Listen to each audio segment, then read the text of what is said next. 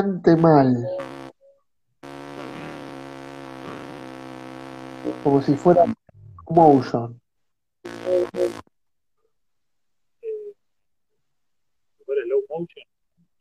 Ahí vamos mejor. Ahí te escuché. Estaba terminando de conectar, estaba terminando Ah, de, de hacer todo toda la logística. el señor sistema. Y ahora que ya está, vamos a sacar de otros dispositivos la internet. Bueno, maestro, me tuve que cambiar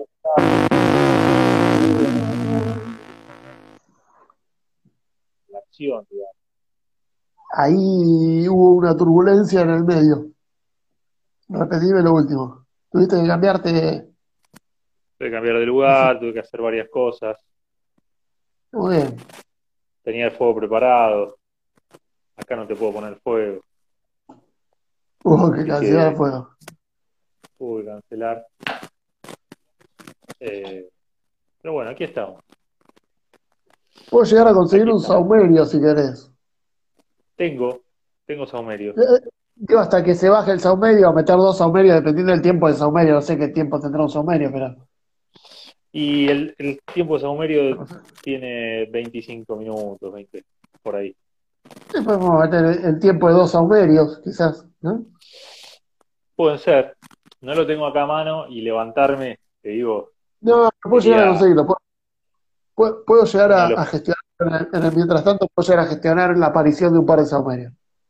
una logística loca sería. Porque- puedo, puedo hablar con la, puedo hablar con la producción en el mientras tanto, en la dinámica.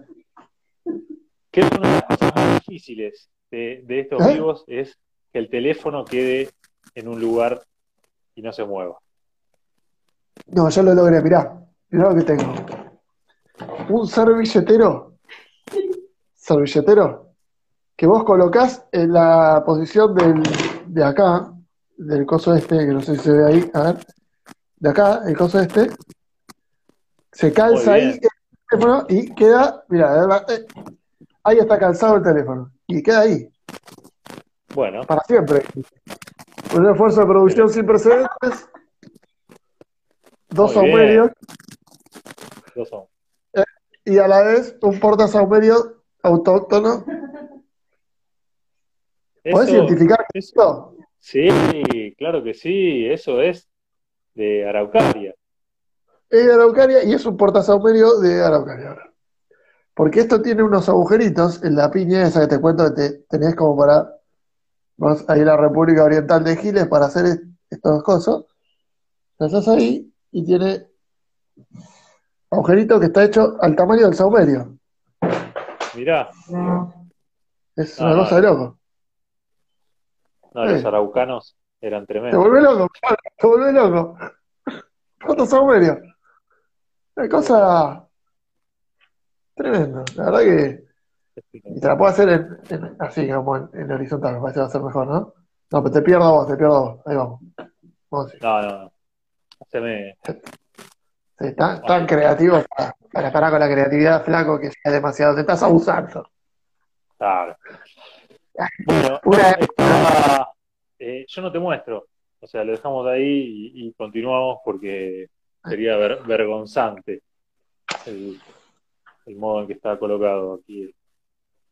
Pero me gusta que tenga que, que estar el fuego y que el esfuerzo de producción haya llegado por, por, por primera vez, casi. ¿eh? Que, sí, para, para sí. mantener la. que tengamos el apoyo de producción de, de ambos lugares. Yo acá me quedé sin producción. Eh, domingo. Domingo huyó la producción. se, se toman el día. Toman todo. Claro, la, la gente de producción se va a la. Sí. Así que estamos ahí. Ya está bien. me gusta porque, porque estamos hablando todo esto y después nos ponemos serios a hablar de temas que son profundos. Esta es la versatilidad, ¿no? De, que, nos, hace... De, las cosas, sí, es lo que nos, lo, que nos hace únicos. Que nos hace únicos e irrepetibles. Claro. Bueno, tenemos algún tema, estamos en eh, el ciclo conversadeados. Ya el tercer encuentro, como quien no quiere la cosa. El primero se perdió por, por la incapacidad tecnológica de quien está hablando en este momento.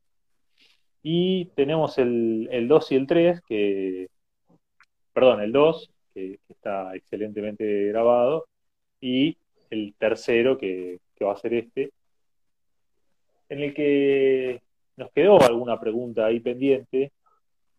No obstante, me gustaría conversar respecto de, lo que pasó esta semana. Al finalizar el, encuentro de la semana pasada, nos habíamos quedado con, dos o tres preguntas que, tiramos y, y vos dijiste, bueno, veamos qué pasa la semana que viene. ¿no?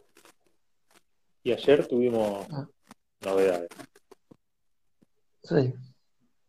Novedades, por, por un lado, esperadas, y está claro que para aquellos que se suman por primera vez o que lo vean por primera vez en una vez que quede grabado, lo que hacemos no es un análisis ni, político ni de situación de, contexto, sino que la idea es que sea temporal y usar como disparador lo que va pasando a veces para hablar de otras cosas que no tienen que ver con el contexto actual, sino con lo que el contexto actual nos, hace reflexionar. Entonces, no es, una cuestión de, decisiones o no decisiones de acuerdo a lo que haya pasado, sino que eso que pasó nos sirve para reflexionar sobre otras cosas que también son como más afines. Eh, ¿A qué voy con esto? Que era esperable un poco que continúe esta cuarentena, este aislamiento invitado de manera obligatoria, y yo conversaba con vos, te contaba la vez pasada que en mi caso es una elección, yo elijo estar en el contexto en el que estoy, digo, elijo no pagar las consecuencias de no hacerlo, pero de alguna forma es distinto cómo lo vivo al vivirlo como una elección que si lo viviera como una obligación. Y este prolongar la, la, cuarentena y... ¿Me escuchás ahí? Sí, sí. Digo, este prolongar la cuarentena y de alguna forma eh, invitamos a volver a, no foca cero, pero sí como a volver a empezar, a volver una, algunos hablaban como de volver a fase 1 y más allá del nombre técnico como volver como al día cero, ¿no? Y esto me traía a pensar, digo, si es posible volver al momento cero de algo, en este caso de la cuarentena y de la relación con el COVID, pero en general, en la vida, ¿podemos volver al punto cero? ¿Se puede volver atrás? Lo que sea, la relación que quieras o el, o el estado inicial en el que se te fue todo a algún lugar en el laburo, o, no sé qué sé yo, como, o volver a pesar lo que, lo que pesabas cuando tenías no sé qué, o como, ¿es posible volver atrás en algo? Lo que sea. Me, gusta y te quiero sumar algo más en relación a esto que estábamos hablando de, del discurso de ayer, va, de lo, que sucedió ayer y nos referíamos al discurso que emitió Alberto Fernández en conjunto con, con Rodríguez Larreta y, y eh, me pareció interesante para rescatar desde nuestro espacio, desde lo que tiene que ver con, el coaching, el uso de la, de la palabra. O sea, cómo uso la palabra en función de lo que quiero que pase. Ayer una periodista, este, te, pongo en contexto por si no lo escuchaste de paso refiero a qué, quiero hacer mención. Eh, ayer una periodista le pregunta en, un tono este, preocupado respecto de lo que implicaba la angustia de las personas eh, que, que, volverían a saber que van a estar de nuevo en cuarentena respecto a la decisión esta. Y, me pareció interesante el giro lingüístico que, hizo Alberto, en el cual se notó un cierto enojo detrás de esa respuesta. No obstante, el giro fue ponerse a pensar si la angustia era por quedarse en casa o si la angustia debía generarse cuando un Estado no está presente o si la angustia debía generarse cuando, cuando la persona contrae la enfermedad. Y es esto que vos decías al inicio de otra manera, absolutamente de otra manera, pero que más allá de la obligación o no obligación de quedarme en mi casa, el que elige quedarse en su casa soy yo. Y más allá de la consecuencia y la penalidad, que hoy existe, digo, no es que no existe, si, vos hoy salís vas a tener alguna consecuencia penal, hasta, hasta penal, eh, si no tenés permisos y demás.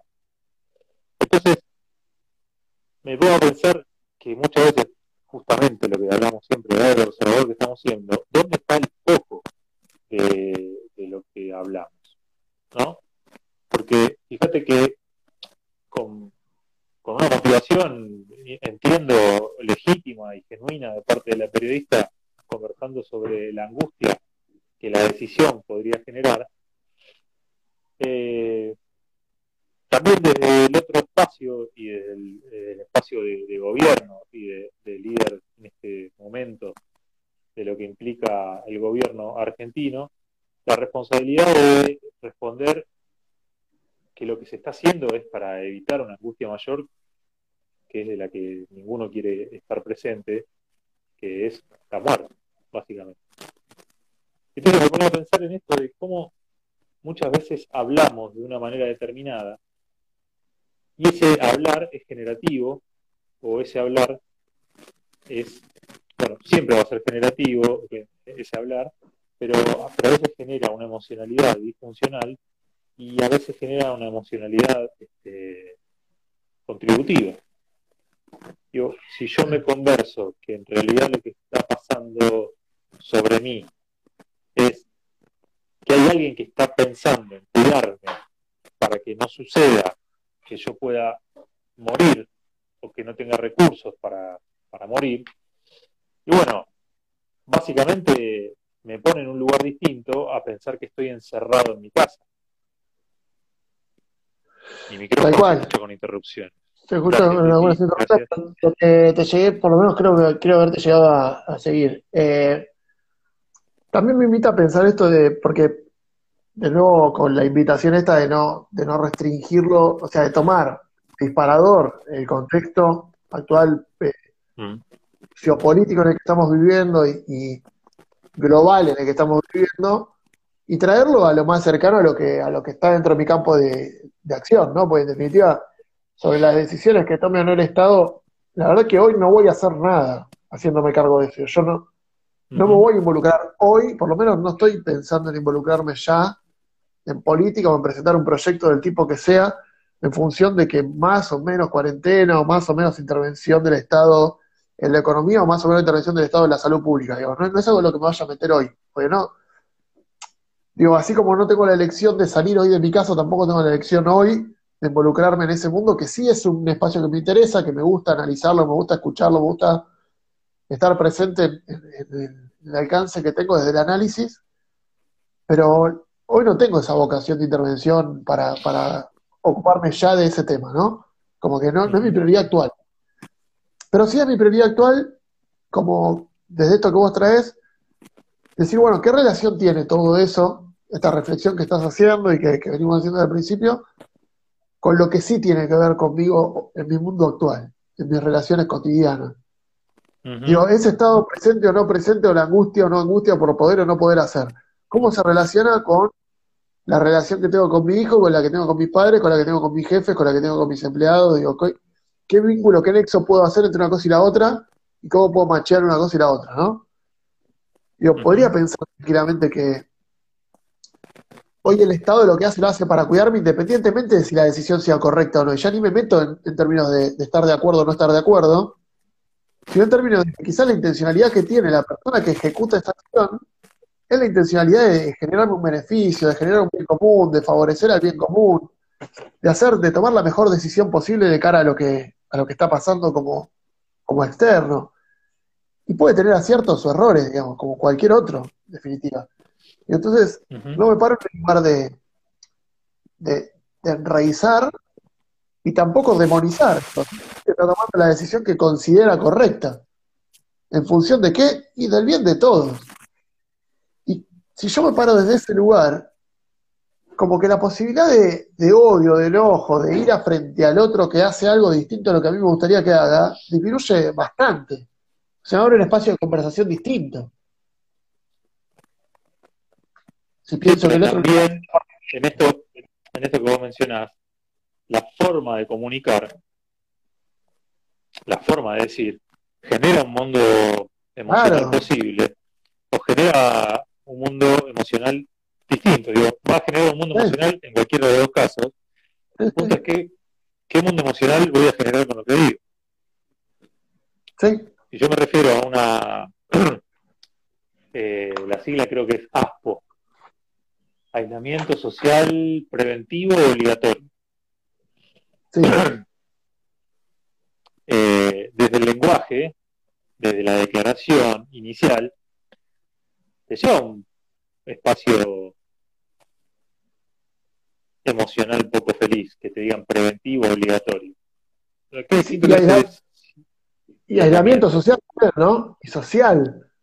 O ¿cómo aislamiento social? Yo lo pienso, a mí lo que más me está inquietando hoy es que tengo a mi hijo que cumple años, hijo que cumple 12 años, dentro de 20 días ya, ¿no? 12 de junio. 12 de junio cumple 12 años. Si la cuarentena ahora está estirada hasta el 6-7 de junio, eh, eh, muy probablemente, por no decir seguro, va a estar estirada hasta el 12 de junio, la va a pasar en cuarentena su cumpleaños. Y si no fuera así, no va a ser un cumpleaños que socialmente tenga una integración de mucha gente, o no va a ser un cumpleaños multitudinario en un salón de fiesta, esto no va a pasar. Como no se va a juntar a jugar al fútbol con sus amigos a los 12 años dentro de 20 días. Esto no va a suceder.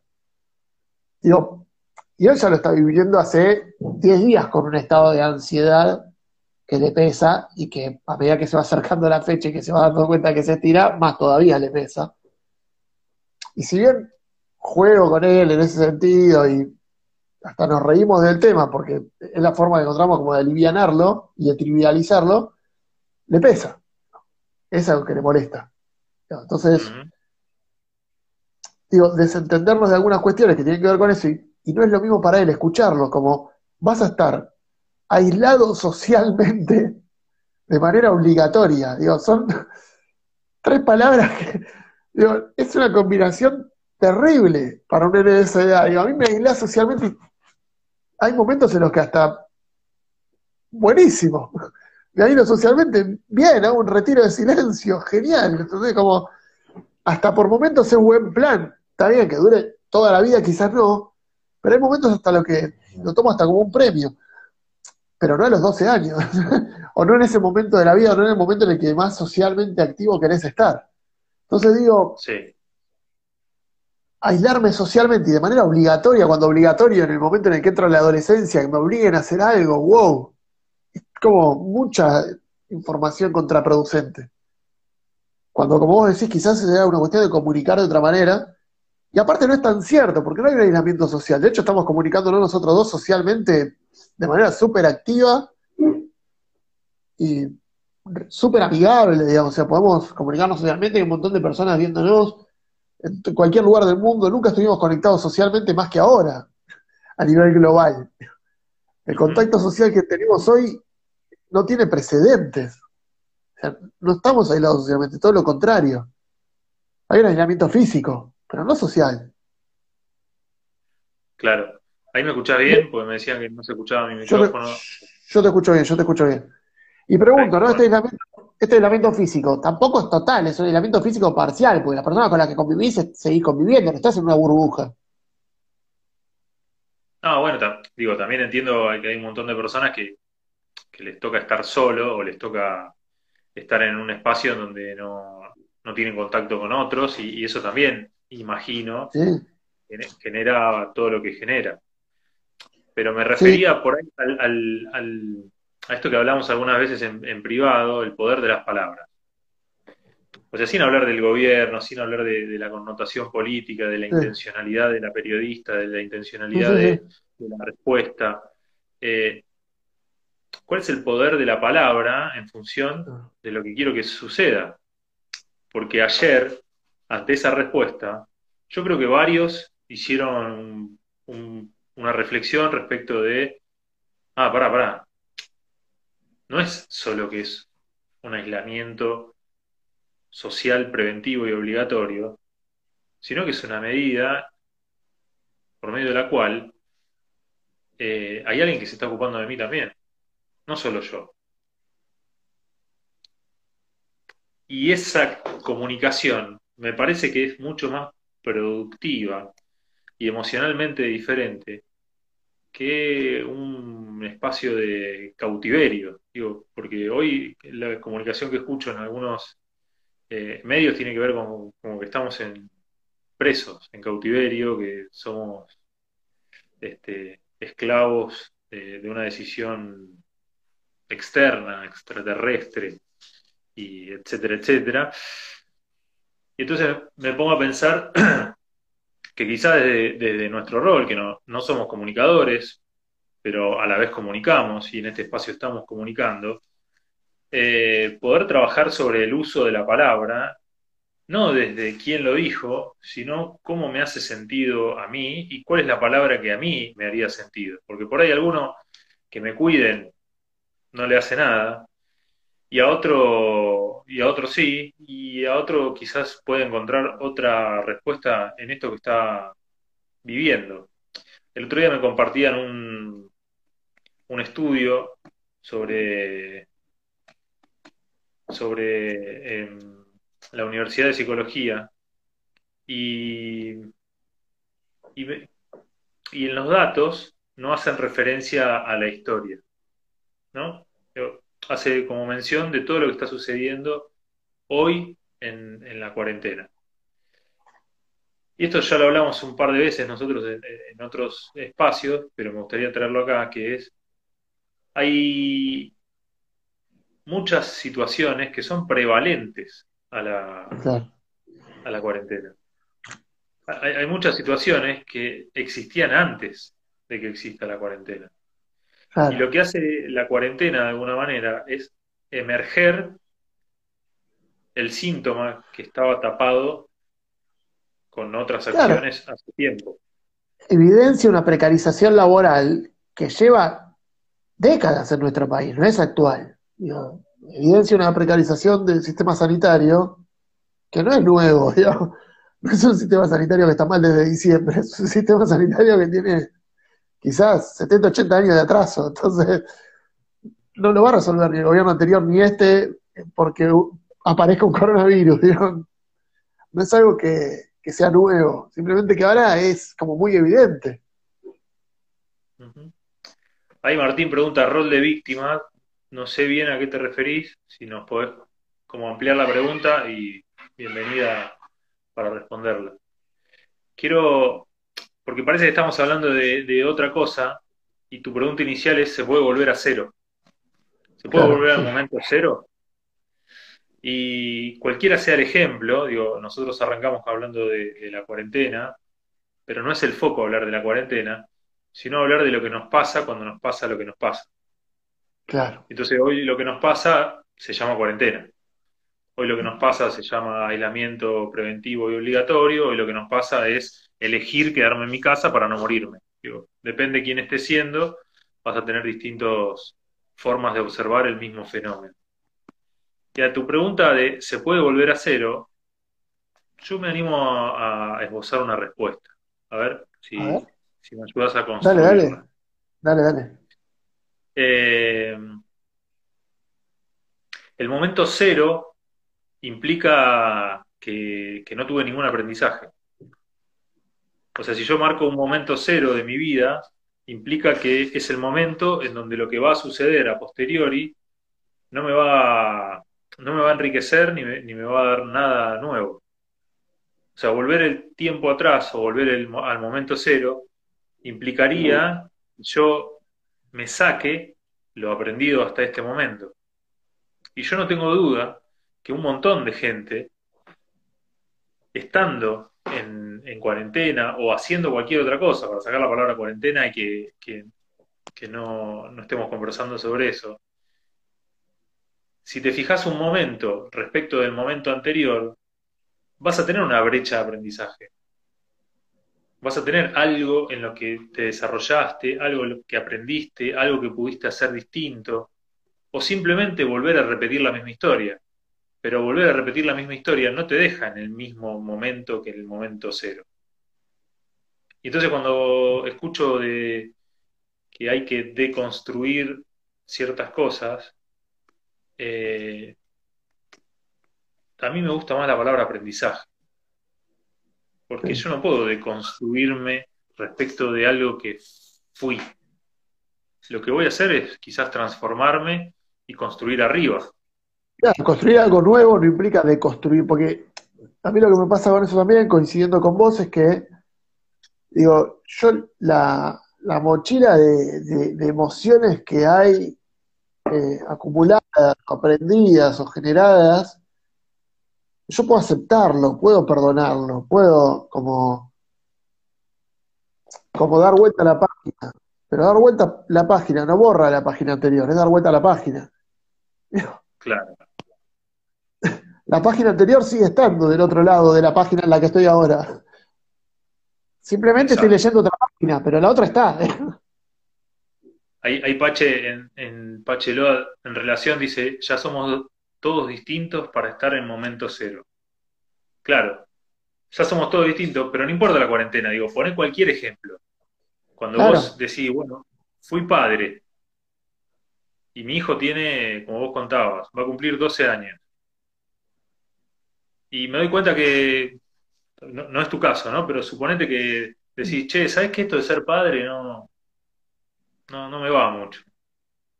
Voy a hacer una cosa, voy a devolver el pibe y voy a volver a ser soltero. Porque ya no quiero. Entonces vuelvo al momento cero. Digo, lo pongo en este ejemplo para observar que la dificultad que tiene con volver al momento cero. En este ejemplo pareciera hasta ilógico el ejemplo y pareciera una boludez, digo, ¿no? Pero incluso, incluso algunos quizás lo hagan con ese, con ese, con esa expectativa de que suceda eso, pero lo que sucede no es eso, porque tiene un montón de implicancias tomar esa decisión. Mm. Incluso aquellos que toman decisiones de ese tipo, ¿no? Porque hay algunos que hacen ese tipo de decisiones. Yo, bueno, listo, quédate acá, yo me, voy, voy a vivir mi vida de soltero. Sí, pero todo ese bagaje no desapareció, sigue estando en tu vida de alguna manera. No. Exacto. Hay lugares a los que ya no puedes ir, claramente, hay otros lugares a los que para volver tenés que pagar las consecuencias, hay cuestiones que tenés que hacerte cargo, ya no, no hay forma de, de, hacer de cuenta que nada pasó porque pasó.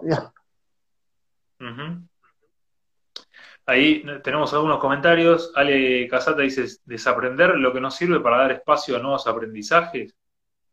Eh, bueno, justamente en esto que veníamos hablando, por lo menos desde mi opinión, lo que sucede es que no puedo desaprender algo lo que puedo hacer es aprender algo nuevo y, en última instancia quizás me olvide de ese aprendizaje que tenía. Digo, si yo aprendo a manejar y después eh, aprendo a manejar en la llanura y de repente me mudo a Bariloche o, a Suiza y tengo que empezar a manejar en nieve eh, y, mi constante es, es que todos los días manejo nieve, bueno, aprendí otra cosa, eso no implica que no, haya desaprendido manejar en, la llanura. Digo, te lo pongo un ejemplo así como posible para que podamos ver que, hay una construcción, hay una construcción por encima de ese lo otro sigo que Lo que sí puede pasar, lo otro sigo sabiendo hacerlo, lo que sí puede pasar es que, dado el contexto actual, elija un camino y no el otro, no porque no sepa hacer el otro, simplemente porque no lo elijo más. Claro. si yo era una persona que me relacionaba con el mundo de una manera impulsiva y, qué sé yo, no sé, agresiva o lo que sea, y eso ya no lo quiero más en mi vida y aprendo de una manera pacífica, no es que ya no sepa cómo ser agresivo, simplemente no lo quiero para mí. No es que desaprendí de cómo, cómo era ser agresivo, no quiero ser agresivo, pero ya por elección, no por incompetencia. no, no es que ya no tengo la competencia para hacerlo, es que ya no lo elijo. Claro, y ahí aparece el tema de la elección. Ahí Martín eh, Rivero menciona cuando decía de rol de víctimas, dice, cuando hablaban de algunos medios, el papel que juegan algunos con relación al encierro, en lugar de ver otros aspectos, pareciera que solo se enfocan en eso, que solo se enfocan eh, en lo que veníamos hablando, que era como la palabra angustia. Eh, claro, eso tiene que ver justamente con lo que venimos hablando, que es el rol que cada uno ocupa y además el interés que está por detrás de lo que digo. digo ¿Hay una intencionalidad o no hay una intencionalidad? Sí, también tenemos que, identificar cuál es esa intencionalidad. Yo hoy, honestamente, la, intencionalidad que, escucho generalmente tiene más que ver con, con una intencionalidad comercial que con una intencionalidad política. Sí, digo, cualquiera, digo, yo también tengo una intencionalidad cuando estoy diciendo esto. Claro. todos, tenemos una intención atrás de, de lo que decimos. El punto es si esa intención contribuye o no contribuye. Claro, tal cual. Yo pongo el foco siempre en el, en el aspecto negativo y genero un malestar o una energía negativa, eh, yo creo que en algún momento tenemos que plantearnos estas cosas de, che, ¿para qué decís esto? Sí. No, porque soy periodista e investigo. claro me resulta como, como interesante también para reflexionar como sociedad, ¿no? ¿Qué sociedad somos que no sea posible? Porque, digo, cualquier medio de esos que nadie consume no, no repite el, mismo discurso, digo. O sea, hay un consumo. Sí, pero lo repite porque alguien lo consume. Si nadie lo consumiera, no tendría sentido repetirlo. Y es el huevo y la gallina también. Claro, y ese huevo y la gallina, porque podés no consumir algo que, está ahí. Digo, suponete, que, que no existiese el arroz. ¿Podría crearlo yo decir no vamos a consumir arroz? Sí, podría crearlo. Pero, a ver, vamos con otro ejemplo, ese no, no me gustó. No, al revés, eh, esa es la cosa. ¿Yo puedo apagar el televisor? Sí. La verdad que sí puedo apagar el televisor. Y bueno, volvemos al tema de la elección. Yo puedo ¿por qué el televisor? poca prensa esto de la, de, la, de la elección, de elegir? Porque en definitiva, cuando alguien te dice lo que te dice, vos estás eligiendo. A ver que sí, sí. Claro, pero a vos te parece obvio, a mí me parece obvio. Ahora hay un montón de personas que no es obvio que estás eligiendo. Claro. Yo, más allá de que el gobierno me exija que me quede en mi casa, lo hago sinceramente para preservar la salud mía y la de mi familia. Claro. A mí lo que me diga no me diga el gobierno me tiene si yo no una penalidad, lo haría igual. Claro, tal cual. Si yo pensase que no tiene consecuencia, no lo hago y ya está, me da igual, la verdad, como dice el gobierno. me toma de conciencia que no es desde el miedo. Es de otro lugar, es de una elección. Es de una elección. Ahora, esa elección, ¿qué? Por ahí me surge esta pregunta de que, para, para, para abrir, ¿no?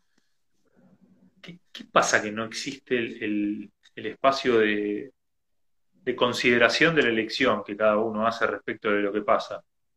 Y ahí volvemos a lo que conversábamos la semana pasada, ¿te acordás esto de, que te proponía tomar como necesidades básicas la necesidad de tener la competencia de, conversación? La, conversación que me lleva a la satisfacción de las necesidades básicas como necesidad básica. hay un aprendizaje de esa conversación de elección. Hay de entrada una satisfacción brindada desde la sociedad, desde la cultura, desde el Estado y desde quien sea, desde la familia, desde cada rincón, como para que esa necesidad de poder elegir esté satisfecha? ¿O aprendo a seguir? ¿Aprendo a ser un seguidor de las normas preestablecidas, sean cuales sean las normas? Em, te escuchaba, pero se me, se me, se me ponía en blanco por, por el por el saumerio. ¿Le puedes sacar la ceniza? Me pone. O sea, hacerle así, Ah. cortale. Es que esta, esta es de ceniza rígida. Ahí está. Te agradezco mucho. No, no podía, no podía escucharte ya. Ya estaba ahí el. Es ceniza rígida, ¿eh? Se te queda toda la ceniza para siempre ahí. Está buenísimo. Y Porque no hace- tanto saludamos a, a Mariano, a Rocío, que están ahí observando y mirando y mirándonos. No Y volvemos. Celina se ríe. Y claro, Celina, vos también te debía molestar que estaba ahí. no, porque esto no hace de- mugre, la- no hace basura el, la ceniza. La Ah. ceniza te queda ahí, te queda armadita y vos después tirás todo completo y ya está. Bien, bien. Bueno, Dura, tenés, tenés que romperla para hacer. ok. Pero no estás mejor ahora, no estás mucho mejor sin la ceniza. Oh, no te das una idea. Bueno, ¿se puede volver al momento cero? Yo creo que no volvemos nunca al momento cero, que el momento al que volvemos, lo que hacemos es empezar de nuevo desde el lugar en el que estemos, que ya no es el momento cero. O filosóficamente, si querés, es un nuevo momento cero, te la banco, pero no es el momento cero inicial, estamos hablando de otro cero distinto. Sabes que la semana pasada tuve una conversación eh, de coaching muy interesante en el que hablaba sobre, sin querer, sobre, sobre un tema que, que me viene dando vueltas en la cabeza y el otro día lle- llegó a mis manos, dijo el coach, llegó a mis manos, no lo elegí, llegó a mis manos, eh, un libro sobre el cual estoy preparando una clase para la semana que viene que tiene que ver con que esto vos no lo sabés, no te lo conté todavía, así que te lo cuento acá en vivo, que es vivo. El viaje del héroe, Ah, está bueno. eh, un texto, pero no es el de Joseph Campbell, sino es un Ah. libro que de un seminario que hicieron Robert Dills eh, y no me acuerdo el otro apellido. Bueno, pero buena onda. Pero justamente lo, lo linkeo con esto, de el momento cero inicial no es el mismo momento cero posterior. Claro, cuando el héroe hace toda la vuelta, el volver a casa, el viaje del héroe, Claro. en Campbell es el volver a casa, no sé cómo es en este, pero supongo que debe ser parecido. Sí, El volver a casa, el viaje del No, es lo mismo. O sea, lo toma de Campbell, lo que hace es agregarle algunas eh, cuestiones que tienen que ver con el yo generativo, el yo integrativo. Bueno, para aquellos que por ahí no estén familiarizados, en el viaje del héroe hay cuatro grandes instancias, hay otros caminos y cuestiones, pero hay como cuatro grandes instancias, y el héroe parte de un punto y se encuentra con un conflicto en la mitad del camino y vuelve a casa al finalizar el viaje. Y ese volver a casa es como cerrar un círculo, como cerrar un ciclo, y ahí vuelve a empezar ese viaje. Ahora, como vos decís, ese volver a casa o ese volver al punto cero no es el punto cero porque el héroe ya es otro. Y las problemáticas que se le van a presentar en el camino, y los recursos que tiene, y los desafíos que tiene por delante son distintos. Y, y ahí vo- volvemos a lo que estábamos hablando antes, que tiene que ver con un aprendizaje, Sí, que no tiene que ver con, con un salto de, de decisión únicamente. No es que el momento que, que voy a estar haciendo, que se llame cuarentena, se llame pareja, se llame, Sí, lo mismo. se llame como se llame el momento que vos estés atravesando, eh, vivirlo como un aprendizaje te va a, a nutrir para observar justamente esto de las competencias y justamente esto de, de los momentos. Si estoy en el momento 1, 2, 3, por ponerle números, ¿no? Si lo puedo poner. Claro. Ujú. El Pache dice, para nada, es muchos sentidos, aprendimos mucho en poco tiempo. Claro, Sí. Sí, y muchos ponele que algunos, mucho en poco Claro. tiempo. y ponele que algunos no, pero esos que no están rodeados de otros que sí. Con lo cual el contexto ya no es el mismo. El contexto no es el mismo, el punto es cómo lo vivís vos. Porque si vos estás en cuarentena y todos los días estás mirando la tele, puteando, para ver cuándo termina la cuarentena, te puedo asegurar que lo único que aprendiste es hacer lo mismo que hacías antes. Solo que a tu currículum le vas a agregar 60 días de cuarentena. Digo, si, si tuvieses que hacer un, un- currículum, ¿no? Mañana vas a agregar, en el ítem 4 pones 60 días de cuarentena, mirando todos los días la noticia. Pero es, interesante esto, no hay, no hay modo de volver atrás eh, en ninguna experiencia. Yo antes jugando con, con este ejemplo, te ponía el ejemplo de devolver a tu pibe.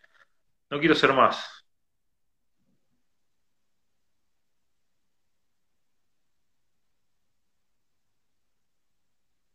¿Se puede? No se puede. No se puede. Ya está. No hay momento. No hay momento para volver atrás. Ahora, distinto es si lo vivís como un padecimiento, si lo vivís en el rol de, de mirar lo que me hacen, en el, rol de, víctima, en, términos de, lo que menciona Kaufman en su libro, o si lo vivís en función del aprendizaje.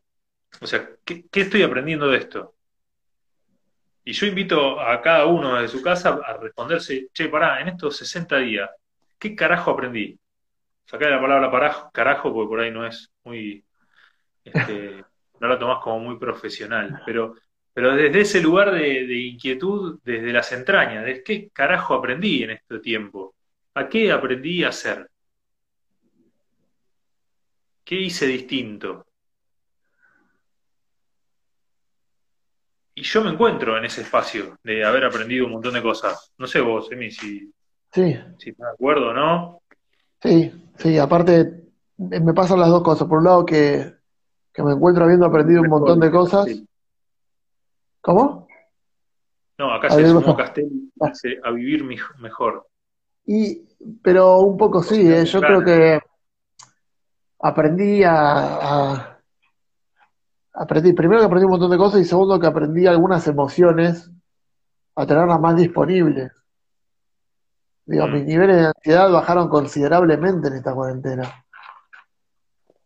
Y las veces que entro en estado de ansiedad duran muy poco, casi nada. No, como que todo pasa más lento. Te contaba la vez pasada que tengo la sensación como de que, que había momentos en los que sentía que estaba corriendo detrás de algunas cosas mm. y que hoy siento que esas cosas están paradas hace dos meses, entonces las alcancé y estoy caminando tranquilo a la par. Yo necesito correr. Porque está todo parado, entonces no necesito correr para alcanzar a nadie, porque nadie corre ya. Todo, todo está parado caminando lentamente, entonces es como que me da mucho margen para todo. Me rinde mucho más todo.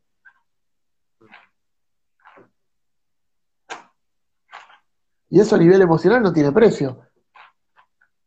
Eso a nivel emocional no tiene precio. Yo creo que el, el riesgo de estrés, de verdad, creo que, y esto lo venimos conversando también hace bastante desde esos primeros videos que hicimos al respecto, que para mí en cuanto a riesgo de estrés y de, y de, como de pico de emocional, es mucho más grande el riesgo de volver que el riesgo actual, digamos. El riesgo de volver de nuevo, como este, el riesgo de lo que venga después, que el riesgo del transitar actual, digamos. El transitar actual lo estoy transitando. El tema es que mm. después va a haber un impacto que no, no, impredecible, y al cual no sé si quiero ir. Es más, sé que no quiero ir. es que es inevitable que vaya, te cuento la respuesta. Claro, por eso, bueno, y ese es el espacio a transitar, a, amigarme con ese, estoy yendo en esa dirección igual, inevitablemente, porque a veces no tomamos conciencia de que hoy, bien, mal, más o menos, te esté pegando como te esté pegando, el mundo que estás viviendo es este. Y si ahora no la estás pasando bien, cuando te encuentres con un mundo nuevo, pensando que va a ser el anterior, la vas a pasar aún peor, porque no te adaptaste al actual y encima va a venir uno nuevo. ¿Se entiende? Este mundo actual en el que estamos hoy es nuevo en relación al que venías, pero en el que venías estabas adaptado.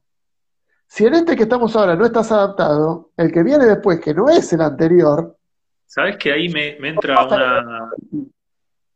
Ahí, te genero, te genero una grieta.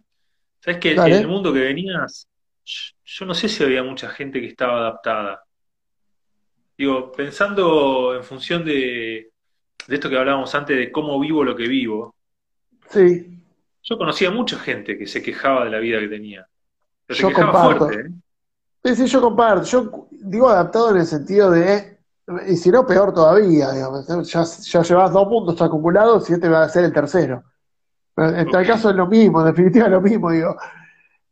O va a ser el segundo o va a ser el tercero si ya no estabas adaptado desde antes. Pero el sentido es que es un mundo más al que no estás adaptado, el que viene después. No es que es un mundo como el anterior que ya lo conocías y estaba cerquita. Es che, la estoy pasando como el culo viendo qué voy a decidir para arreglar este quilombo y cuando ya más o menos tengo pensado qué quiero hacer, aunque no sepa cómo, ¡pum! Cuarentena, toda la mierda, no tengo ni idea por dónde arrancar. Bueno, por lo menos cuando termine la cuarentena, eso que no me gustaba ya lo conocía. Y te cuento que no tampoco lo conocía, porque lo que venga post cuarentena no lo conocé ni en pedo, es algo nuevo, distinto. No lo conoce nadie, no es que hay alguien que ya lo conoce. Es otra cosa, otro mundo, diferente. Al anterior y al actual. Ahí Pachelot pregunta, ¿cómo sentís un anciano ahora? ¿Cómo sentís la muerte? No, no entiendo la pregunta, entiendo, interpreto que, que- que quiere ir por cómo está sintiendo un anciano ahora, eh, cómo, cómo sentís la muerte. No sabría responderte, Pache. Eh, igual este no es un espacio para responder, sino para hacer nuevas preguntas. Así que la pregunta que, que por ahí se me ocurre para, para regalarte en este espacio es, eh, ¿para qué esperar la muerte? ¿No? Si hoy tenés vida, ¿para qué esperar la muerte?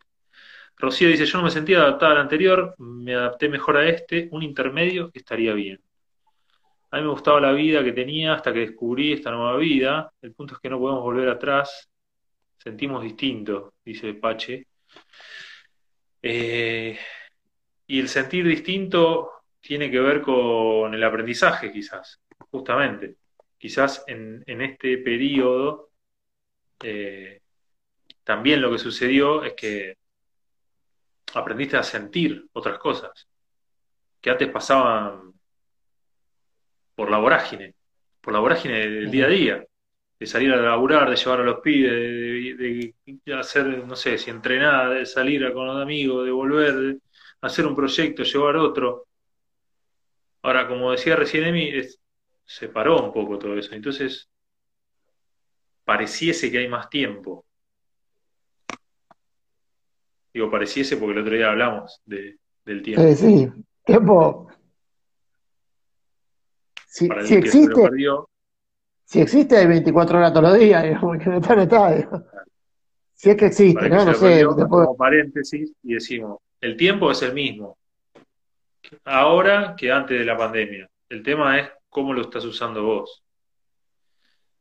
Eh, Martín dice, la pandemia a algunos nos hizo ver de otro modo las pequeñas cosas que pasaban más rápido. Bueno, justo lo que estábamos mencionando recién. A mí me pasó eso el otro día. Eh, va, ya me viene pasando, ¿no? Desde antes de esto, que, que por ahí nos parábamos en detalles, decíamos, che, voy a tomar un matecito y disfrutar del sol. Mirá este, este momento del día, qué bien que está para tomar un mate al sol. sí. Con este problema que tengo, no puedo ponerme a cualquier momento al sol. Entonces, elijo el momento. No, no sé de qué te reís. Ah, no, bien, entiendo, entiendo. Río de alegría, de poder disfrutar de del sol. alegría. Perfecto. Bien, y entonces eh, esos pequeños momentos también son un gran aprendizaje. Sí, Interpretar esos momentos nos permiten disfrutar de otras cosas que antes no disfrutábamos. claro. Por eso también el momento uno o el momento cero eh, va a ser distinto. Sí, sí. A mí me pasa que también venía como, cultivando esos momentos de, poner pausas, ¿no? Que es lo que, lo, hemos, compartido algunos, eh, generando espacios para eso incluso y yendo a espacios generados por otros para esos, para esos contextos y generando espacios para mí, para esos contextos de, de aprender a poner esas pausas y aprender a, a vivir esos momentos, ¿no? Había empezado a meditar, por ejemplo, no había meditado en la vida y había empezado a meditar previo a todo esto. Eh, me parece que son espacios que están como favorecidos por todo este contexto actual. Hoy eh, el contexto habilita mucho más a eso. Hay, hay un montón de cuestiones que me llevaban tiempo físico operativo que hoy no los tengo y eso me facilita tener más momentos en el día para poder dedicar a esas cuestiones. Sí, de acá en adelante me parece que también van a estar esos momentos de elección, de, los nuevos trabajos o, nuevas formas de hacer. Creo que muchos van a empezar a decidir momento o tiempo, por decirle de, alguna manera, más momento tiempo para mí que productivo más, más tiempo conmigo o, con quienes quiera que, que momentos de, de, hacer, de, productividad, de generar ingreso, de eso que, es muy del mundo moderno, ¿no? ¿Qué estás haciendo? Ah, no estás haciendo nada. ¿Cómo no estoy haciendo nada? Estoy leyendo un libro. Y, pero... ¿cómo, no estás, ¿Cómo no estás haciendo nada? Sí, estoy mirando a las hormigas llevarse la comida al, al hormiguero, estoy haciendo algo. bueno, por ejemplo es un poco más hippie que el mío, pero... pero, también, digo, también es parte del, vivir, digo, estoy disfrutando del, del, vivir con el que convivo todos los días y nunca me siento a contemplarlo, digo. ¿Por qué contemplar el vivir es no hacer nada? no es que nunca estoy haciendo otra cosa a la que llamas a hacer algo, sino que hay momentos en los que elijo contemplar el vivir y también me parece algo interesante para hacer. Yo no voy a pasar por acá otra vez y poder contemplar lo que está pasando alrededor mío me parece hacer algo también. Ahí, mira, hay, hay un comentario que te quería mencionar en esto del tiempo. Dice, Castelli dice, solo hay un presente. El tiempo es un invento del ser humano para cronometrar el trabajo. Pensado, ¿no? Lo comparto, lo comparto, lo comparto. Tal cual. Ahora, Yo no, quería ser tan, directo, pero lo comparto, pero. Para reflexionar este, no, lo, lo, comparto. Lo que sí también entiendo es que más allá del momento de invento del tiempo y de la fundamentación de para qué inventamos el tiempo, mm. hoy, en nuestros días, quienes inventaron el tiempo para cronometrar el trabajo ya no están más vivos. Es un poco lo que hablábamos la vez pasada, ¿no? Hoy, no es que hoy forzamos los relojes para que la gente trabaje, ya hoy vivimos con eso como si fuera así. Hoy vivimos como si el tiempo existiera. Y el que dueño de la empresa también vive como que el tiempo existe, pues también tiene entrega de plazos, cobros, cosas que las vive como que hay tiempo. Y también vive con relojes. No es que se lo pone solo a sus empleados. Bien, en esto de, que estuvimos conversando hoy, que, fue el elegir, el momento cero y demás, me, me gustaría regalar dos o tres preguntas que tengan que ver con, eso.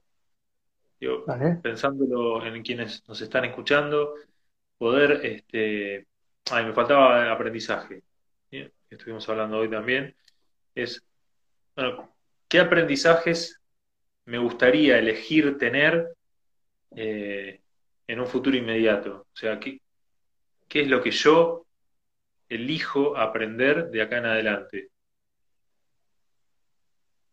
Una pregunta para, para, regalar ahí este, a quienes nos están escuchando, porque, porque también me para, y pensándolo en esto de la cuarentena y demás, también es cierto que hay personas que la están pasando mal en esta cuarentena. no todos estamos pasándola bien. No, claro. Y, pasarla bien, obviamente, desde mi punto de vista, pasarla bien en cuarentena o no pasarla bien tiene que ver con un emergente que sucedía antes. No es que la cuarentena hizo qué. Claro. Pero bueno, eso habría que ver cada caso particular también. No obstante ello, la pregunta es, dado esa situación, ¿qué te gustaría elegir hacer aprender? Hacer barra aprender. De, acá en adelante. En este periodo que, te queda. Por ahí lo que tenés que aprender es a gestionar eso que llamas angustia. Por ahí lo que tenés que aprender es a, a relacionarte desde otro lugar con esas personas que hoy viven o no viven con vos. Por ahí tenés que aprender a apagar la tele, qué sé yo. Claro. No sé qué tenés que aprender, pero hay algo seguro. Hay algo que casi seguro tenés que aprender. La respuesta es súper individual, súper personal y, y no hay una respuesta unívoca. No hay una respuesta que sea aleccionadora para todos. Me invita a, esto que traes, a hacerme cargo de, de una pregunta, no para responderla porque esa respuesta no la tengo ni pretendo entender, tenerla, pero sí para responderla con por lo menos otras dos preguntas a una pregunta que traían la semana pasada o que trajeron en tres semanas que, para, que, para que incorporemos y que tenía que ver con qué responder cuando me preguntan quién soy. Excelente. Y a, partir, y a partir de esto que traes, se me ocurre que lo primero que haría sería cambiar la pregunta. Y si me preguntas quién soy, preguntarme quién quiero ser o quién estoy siendo, más que quién soy. Yo me preguntaría eso. ¿Quién estoy siendo? Claro, o quién quiero ser en función de esto que traías del aprendizaje que necesito tener o que, o que puedo tener a partir de acá, ¿no? Pero cualquiera de los dos me pone en movimiento, digo, el quién estoy siendo me pone en un movimiento por lo menos actual y el quién quiero ser me pone en un movimiento de cara al futuro. Pero no me deja en un lugar estático respecto a lo que ya pasó. Y el quién soy, en definitiva, va a responder a lo que ya pasó. A mí me gusta más quién quiero estar siendo. También, bueno, me gusta más todavía, sí. Porque, porque quién quiero ser me. como que me lleva a un futuro, no sé, 20 años, 30 años, qué sé yo, no sé, algo. Sí, y aparte ahora que lo traes. Sí, y ahora que escucho la pregunta desde afuera, también me suena a que quiero ser como algo a alcanzar, digamos, y que una vez que sea eso ya está. Entonces, como que es algo que una vez que lo tenga, listo, digamos. No lo soy ahora, pero cuando lo sea, ya está, listo, es el que quiero ser, ya está. El que quiero estar haciendo me da una sensación como de continuidad en, volver a hacerme la pregunta y volver a mantenerlo y volver a aprender y volver a hacerlo como, como una recursividad que me resulta mucho más interesante, ¿no? Más dinámica. Es que es una recursividad de la que me permite seguir en movimiento. Claro. No llego a un lugar, sino que estoy llegando siempre a ese nuevo espacio. Eh, creo que va a estar satisfecha la, señora Magna con, este Esperemos resultado. Que sí. Esperemos que sí. Así que le agradecemos y te dedicamos esta pregunta que es quién quiero estar haciendo. Y para el resto también. Agradecemos mucho a todos los que estuvieron hoy. Hoy hubo un montón de gente, muchos amigos, muchos conocidos. Así que, bueno, gracias por estar ahí. Como los invitamos el otro día, hoy también los invitamos a que si hay alguna pregunta nueva para, para la próxima. ¿Algún tema de conversación? ¿No? O algún tema de conversación, algún disparador, algo sobre lo que quieran estar conversando que por ahí no tienen alguna pregunta, pero sí tienen un tema, che, me gustaría hablar de este tema y bueno, lo, retomaremos desde, desde el rol de la pregunta. Desde donde podamos. Y seguramente le devolvamos alguna pregunta o algo. Eh, a ver, ¿se puede jugar con esto? Mira, hay cositas para jugar mientras. No, ¿Cómo es eso? A ver. Así lo que tengo que hacer. No sé, mira, ahí dónde, encontraste eso? Acá abajo, te lo juro, por la Dalma y la Llanía. Como para hablar en serio, esto viene de bárbaro, ¿no? Estas son cosas como para hablar en serio. es que yo en mi, adolescencia no tuve